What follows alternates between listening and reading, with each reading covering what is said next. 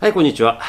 えー、ということで、えー、シーズン、次のシーズンが始まりましたので、えー、今日はですね、ちょっと一つ一つ、えー、一つ一つ整理して、えー、話をしていきたいと思います。えー、まずは、えー、チーフスに負けて、そしてファンジョーがクビ、えー、とりあえずシューマーもクビ。で、おそらく僕は見た限り、えっ、ー、と、情報は出てませんけど、マックマーもおそらくクビでしょう。これから、えー、ジョージ・ペイトンの本当の立て直しが始まるということで、その前に、ただしですよ。ただし、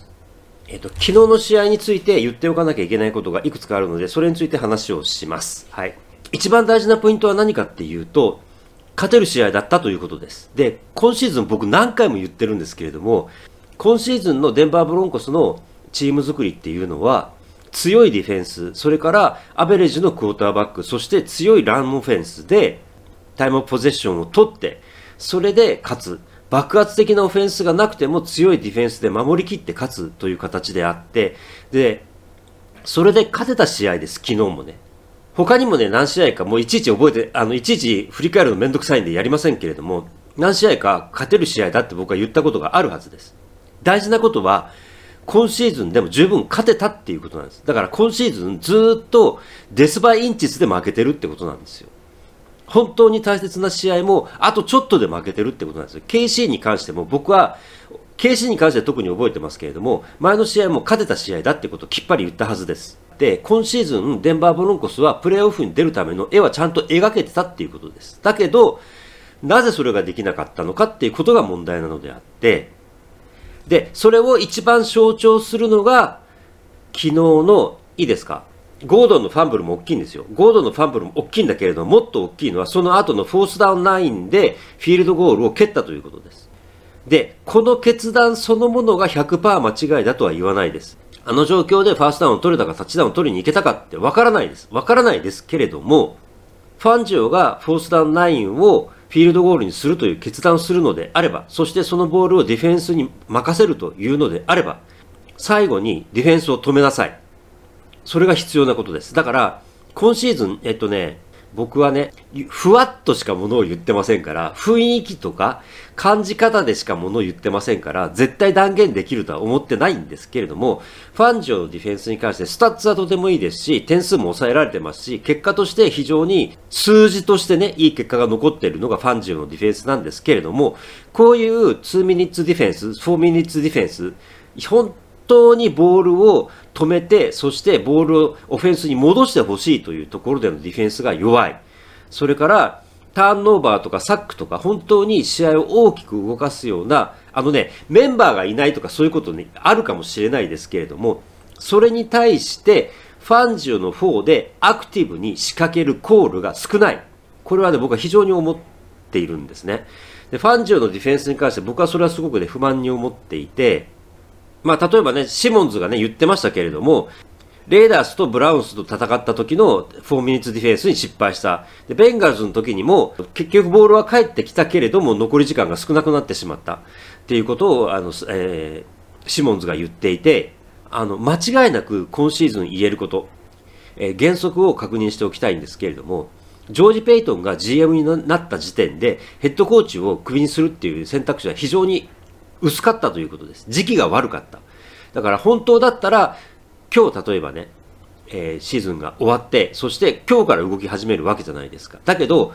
去年はシーズンが全て終わった時点で GM を変えるという選択をして、GM が決まった時点ではもう他のチームのコーチ陣はほぼ全て収まっていて、そこからコーチを変えると、じゃあどこからコーチを連れてくるのっていうことがね、考えられない時期であったわけですから、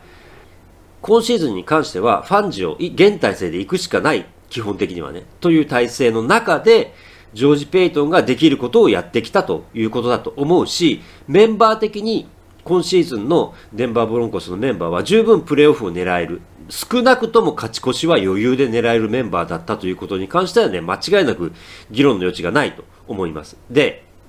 え、メルビン・ゴードンが、えー、スーパーボールチームだっていうことを言ったっていうことがね、あの、紹介されてましたけれども、で、それに関して、いやいや、スーパーボールチームじゃないで、いやいや、プレーオフチームだよねとかっていう話が出てましたけれども、あのね、あの、まあ、それはそれでいいんです。そういう、え議論をしても別に構わないんですけれども、僕は全然論点はそこではないというふうに思っていて、メルビン・ゴードンが言ったことっていうのは、婉曲なコーチ批判だと思うんですよ。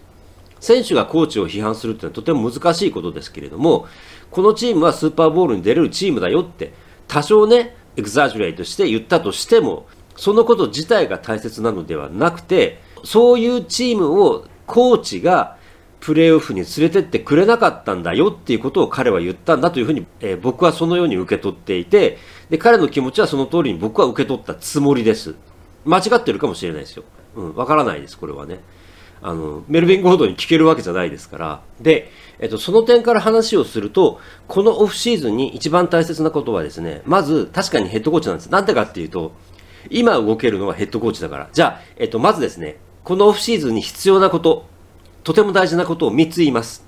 ヘッドコーチ、コーチ陣ですね。それからクォーターバック、それからオーナーシップ。この3つです。はい。で、この中で一番大事なのは何かというと、言うまでもなくクォーターバックです。はい。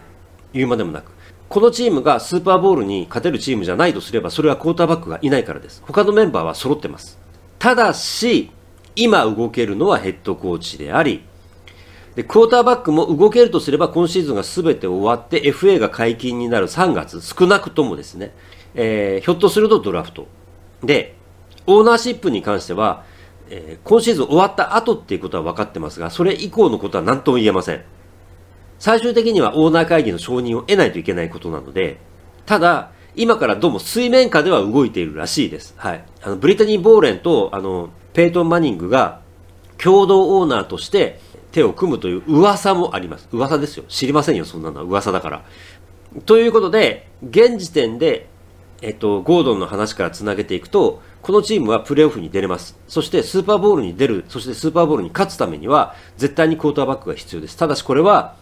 ペイトン・マニングがいなくなってからずっと問題になっていて、誰も解決できなかったことですから、一発で解決できるとは思わないし、えー、次引いてまた外れっていう可能性も十分覚悟しておかなければいけないなというふうには僕は思っている。ただ、前も言いました。失敗したら引くしかないんです。で、えっ、ー、と、特にね、ベテランクォーターバックのトレードに関してはいろんな噂が出ているので、あの、惑わされてもしょうがないというふうに僕は思っていますが、個人的には一番推しはもちろんラッセル・ウィーソンです。そして、プレーできる状況にあるのであればデショーン・ワトソン。なんでかっていうと、アーロン・ロジャースは魅力的なんですけども、さすがに年齢が高いので、あの先が短いですよね。あの、一巡三つ渡して、先が短い、あの、ベテランクォーターバックってのはちょっとあまり美味しくないなっていうのは正直思うので、ラッセル・ウィルソンだったら、まあ少なくともあと5年は間違いなく、あの、任せられる。デション・ワトソンだったら10年は任せられるっていう部分がありますから、もちろんプレイできたらという話ですよ。あの、個人的には言いたいこと山ほどありますよ。うん、特に僕はセクシャルアソートっていうのは大嫌いなので、あの、そこの部分で、あの、20を超える裁判を起こされているっていうのはね、非常に僕はね、嫌いですよ。嫌いですけれども、NFL っていうのは、あの、フィールドの上での話なので、外で何しようが知ったことじゃないですよ。スーパーボールに勝ってくれればそれでいいんです。で、外のことは、外で、えー、個人で対応してもらう。僕らは口出すことじゃないと僕は思ってます。で、あの、毎回毎回ね、いろんなことを言っててね、申し訳ないと思ってる部分は正直あるんですけれども、あの、い今一度ここで確認しておきます。あの、こういうことは何回も言っておかないと誤解を招くといけないので、えー、こういうことを言うとですね、あの、リスナーが増えないってこと知ってるんですよ。むしろ減るだろうってことも知ってるんですよ。こういう言い方をしちゃいけないってことも知ってるんですよ。知ってるんだけど、それを分かった上でものを言ってるので、で、あ、言わなきゃいけないこと、一番大事なことをね、先に言わなきゃいけない。えっ、と、僕は皆さんのやってることをやるなとか言うつもりは一切ないです。だってやったって言ったって聞かないだろうし。で、しかもこの言い方ではね、そもそもこれを見に来なくなる、聞きに来なくなるだけなの、だけの話だと思ってるので、それに関してどうにかしなきゃいけないのは僕の宿題なんですけれども、だけど、それでも僕は言います。間違ってることは間違ってるって言います。はい。ごめんなさい。これは僕の性格です。で、えっと、もう一度、アントニオ・ブラウンに関して、例えばですが、いろんなことをね、あの、これは僕は嫌いだって言いますけれども、あの、嫌いだという話であって、やるなという話ではない。これはね、何回も繰り返して言います。やってください。勝手にやってください。僕知りませんから。で、えっとね、CTE に関しては、僕が知ってる限りでは、あの、生前には CTE だってことは断定できないはずです。あの、正直ね、MRI でね、想像できるんじゃないかなっていう気はするんですけれども、だけど、えー、断定はできないというのが僕の知っている情報です。なので、CTE だっていうことも断言、断言できません。だけれども、どう考えたって CTE じゃないかなっっていうことが疑われる状況にあって、アントニオ・ブラウンをバカにするっていうことはどういうことかっていうと、体に障害を持っている人をバカにすることと同レベルだという可能性があるということを申し上げておきたいと思います。だそれでもやるんですかっていう話ですよ。はい。えっ、ー、と、ヘッドコーチとかその他の動きについて、あと、ジョージ・ペイトンに関してちょっとね、あの、今シーズンの印象も含めて話をしておきたいと思います。はい。えっ、ー、と、ヘッドコーチに関しては、えっ、ー、と、ジョー・エリスと、それからほ、えペイトン本人からも声明が出てますけれども、ジョージ・ペイトンが全権を持ちます。はい。初めて、ジョージ・ペイトンがシーズンの頭から全ての差配を握るというのが今年、今シーズン、ネクストシーズンということになりますので、なんであれ、えジョージ・ペイトンがどういうふうにするかっていうことは全てきちんと見て理解をしておきたいというふうに思ってます。はい。だから、あの、僕、ジョージ・ペイトンで一つ気に入ってることがあって、それはね、やっぱりあの、エルウェイとの比較という部分で、えー、どうしても、えー、比べてしまう部分があるんですけれども、エルウェイはね、何事もね、動きが派手なんですよ。で、いちいちね、うるさいんですよ。余計なこと言うんですよ。で、あのね、えー、これね、自分で言うとね、あの、怒られるかもしれないんですけれども、僕はだからそこのエルウェイに若干似てるなって思うところは自分自身にあって、それは何かっていうと、こう余計なことを言っちゃうところなんですよね。余計なことを言って、わざわざ敵を作るようなことを言って、わざわざ批判されるようなことを言っちゃうっていうのがね、エルウェイの余計な部分なんですよ。それに関しては僕はジョージ・ペイトンっていうのは、非常に余計なことを言わない人だなというふうに思っていて、GM っていうのはやっぱりね、あくまでも裏方なので、リーダーなんですけれども裏方なので、で、それに関しては僕はオーナーに関しても同じだと思っていて、だからダラスのオーナーは僕は好きじゃないんですけれども、まあそれは置いといてですね。はい。一つだけ僕がね、あの、ジョージ・ペイトンの発言で、あの、気に入らなかった。まあ、ちっちゃいことなので全然いいんですけれども、あの、パッド・サーテン2を指名したときに、細かい一言一句覚えてませんけど、うん、若干ね、あの、気分が上がったような言い方で、あれ俺が選んだんだみたいなこと言ってましたけど、僕、あれは好きじゃないですけどね。まあ、好きじゃないってだけのことで全然いいんですけれども、はい。で、ファンジオとか、現コーチ陣をシーズン途中でクビにするかしないかっていうことについては以前も話をしましたけれども、途中でクビにしてしまうと、今、プレーしている選手たちにとってかえって悪くなる可能性がある。さらに、チーム状態が悪化する可能性がある。いう意味で、最後まで、ファンジオと現、えー、現コーチ陣を維持したことについては全然構わないと思ってる。で、ファンジオをヘッドコーチとしてキープするのかどうかっていうことに関しては、言うまでもないですけれども、それをやるなら仕方がないと思ってましたけれども、あの、ヘッドコーチとしてクビというのはほっとしています。なぜかというと、ザック・スティーブンスが言ったことを借りますけれども、たとえファンジオがヘッドコーチとしてクビになった後に、同じディビジョン内で、この AFC ウエストの中でディフェンスコーディネーターになって、デンバで、それでデンバーブロンコスが苦しむことになったとしても、ディフェンスコーディネーターでしかない人間をヘッドコーチとして置いておくことの方がよっぽど害があるという話です。皆さんもあったと思います。タイムマネジメント、それからチャレンジ。で、今回みたいにあの4ミニッツディフェンス、2ミニッツディフェンスの問題、そういうことにしても全てそうなんですけれど、ヘッドコーチとしての決断が問われる部分で、彼の決断は非常に失敗が多いです。なので、どんなにディフェンスコーディネーターとして優秀であっても、ヘッドコーチとして在職している以上はヘッドコーチとして無能であれば、それはやはりクビにするべきだというふうに思いますし、なので、ファンジョはひょっとして今週中に次の仕事が決まってしまうかもしれないですけれども、それは仕方のないことです。で、えっ、と、次のヘッドコーチに関して、オフェンスマインドっていうね、声が結構かかってるんですけれども、あの、ペイトンはそういうことは一切言ってなくて、リーダーシップだということを言っていて、それは正しいと思うし、僕もそれを支持します。はい。オフェンスがボロボロだから、オフェンスマインドのヘッドコーチを連れてこいと、あそれ話が違うので、あの、ヘッドコーチっていうのはあくまでもゲームマネージャーなので、えっ、ー、と、オフェンスを立て直したいのなら、まともなオフェンスコーディネーターを連れてくればいいだけの話なんで、それがいるかどうかはこの際話が別ですよ。だけれども、ヘッドコーチに必要なのは、ゲームマネージメントであり、選手のマネージメントであり、あの、コーディネーターの仕事じゃないんですよ。あの、オフェンスマインドのヘッドコーチで、ディフェンスが強いチームっていうのも存在しますしね。で、えっと、来シーズン以降に、つまり今からの動きについて、あの結局どういうふうに考えているかっていうことをざっくり話しますけれども、これは別に僕がじゃなくてね、えっ、ー、と、ブロンコスの皆さんがっていうことなんですけれども、もちろんジョージ・ペイトンも含めてだと思いますけれども、大切なことは、あの、オーナーであれ、えー、クォーターバックであれ、このチームが将来性がある、勝とうという姿勢がある、そして選手が揃っているっていうことを魅力的にアピールする必要があるんですよ。で、実際に今選手は揃っています。それなりにね。一番最初に動けるのはヘッドコーチ、コーチ陣であるので、ここでコーチ陣に魅力的な人材を連れてきて、えー、来シーズンのブロンコスは違うぞっていうね、希望を見せて、可能性を見せるということはとても大切なことなんで、それはなんでかっていうと、じゃあ、ブロンコスに行こうかっていうクォーターバックが出てくるか出てこないかの違いなので、ここで魅力をアピールしておくということはとても必要なことなんです。その意味で言えば、ジョージ・ペイトンは今シーズン十分な仕事をしたというふうに僕は思っていますし、毎週毎週のあの、ちょっとしたプラクティススクワットとの入れ替え、それからプロプラクティススクワットに選手をサインするか否か、それからウェイバーから、他のチームのウェイバーから他の選手を引っ張ってくるか否か、まあ、例えばケニー・ヤングと契約する、ケニー・ヤングをトレードで獲得するとかそういうことにしてもですよ。残念ですけれども、ボンミラーをトレードで出したということにしてもですよ。そういう一つ一つの小さな動きっていうのを毎週毎週見ていて、あの、エルウェイに比べて、えー、ジョージ・ペイトンの動きは非常にきめ細かくて丁寧で良いなというふうに僕は思っています。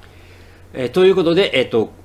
まあ、どんなことになるか分かりません。クォーターバックもね、本当にホームランが打てるのかただね、本当にスーパーボール行くのであれば、ホームランが必要なんですけれどもね、あの、簡単に打てないからホームランっていうのであって、どうなるか分かりませんし、また失敗して、そして、あ、じゃあもう一回引くのを待つんだなっていうことになるかもしれないですけれども、何回も言いますが、僕はえ勝とうという姿勢を支持していますので、失敗したら、じゃあ、引いてくださいっていうだけですね。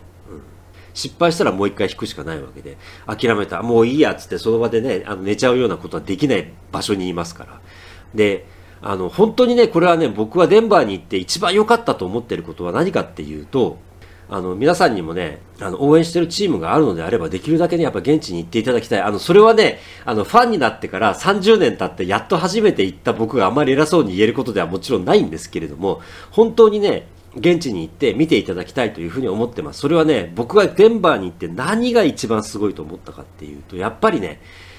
7万人の観衆ってすごいんですよ。デンバーって人口何人います？なんで7万も人が集まるんだってことなんですよ。そして、えっと、何回も言います。好き放題言っていいですよ。皆さんの言ってること止めようとしてませんからね。ただし、タンクだなんだって気軽に面白がってからかって言うじゃないですか。これね、本当にね、タンクとか言えんわって思いますよ。6万7万っていう人間が来てるわけですよ。で、最終戦、あの、脳症がね、1万4000人だったそうなんですけれども、それでもね、ソールドアウトなんですよ。で、1万4000人の脳症っていうのはね、あの、マーク・キズラが、あの、デンバーポストで言ってましたけれども、あの、最終戦見に行くなって声かけてたっていうね、すごい話がありましたけれども、それでも、脳症が1万4000人だったっていうのは、まあ、それでもね、少ないと見るべきなのかどうかわかりませんけどね、僕はね。ただ、毎試合毎試合、たった8試合しかないホームゲームでですよ。6万7万っていう人間が見に来ていて、そしてこれが、例えばですよ、ガーベージタイムになってしまったら、脳症が一体何人出るかって話なんですよ。その恐ろしさを考えた時にですよ、いい加減なことができるわけない。そして、ものすごい声があるわけです、ファンの声が。いろんなところで。ファンの支持を失ってしまったら、本当にチームが成り立たなくなるわけですから、勝つ姿勢っていうのはどんな時でもね、保ち続けなければいけないっていうのがこの仕事だということをすごく思っていますので、僕はね、だから本当デンバーに行ってよかったと思ってます。はい。あのスタジアムの空気、雰囲気、そこでプレーしている選手たちの雰囲気っていうのを感じることができてよかったと思ってるので、本当にできるだけ皆さんもぜひ一度でいいので、あそこに行ってあの空気を感じてほしいというふうに思います。僕もまた行きたいというふうに思っています。ということで、次のピックが成功になるという保証はありません。ありませんけれども、これから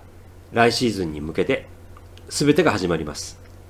来シーズンこそプレーオフ、少なくとも勝ち越し、そしてスーパーボールへの夢を見ることができるようなチーム作りができるように、期待して来シーズンを迎え、迎えたいなというふうに思っています。えー、皆さんも情報を追っかけていきましょう。そして僕もこうやって随時、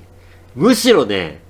むしろ今の方が楽しい、ワクワクしているというね、非常に複雑な気分ではあります。はい。まあ、あの、これから、えー、喋ってまた喋っていきたいと思っていますので、ぜひまたご覧になってください。そして、日本語での発信をできるだけ続けていきたいというふうに思っていますので、YouTube でも結構です。Twitter でも結構です。個人的に連絡の取れるところでも結構です。何らかのポジティブアクションをぜひよろしくお願いいたします。はい。ぜひお願いしたいと思っています。まあ本気でやってますんでね、僕もね。遊びの割には。はい。ということで、まあ、次またあの、大きいニュースがあった時にまた喋りますので、よろしくお願いいたします。ということで、またお目にかかりましょう。それでは、エンフェネッシュ、ナハダンタース。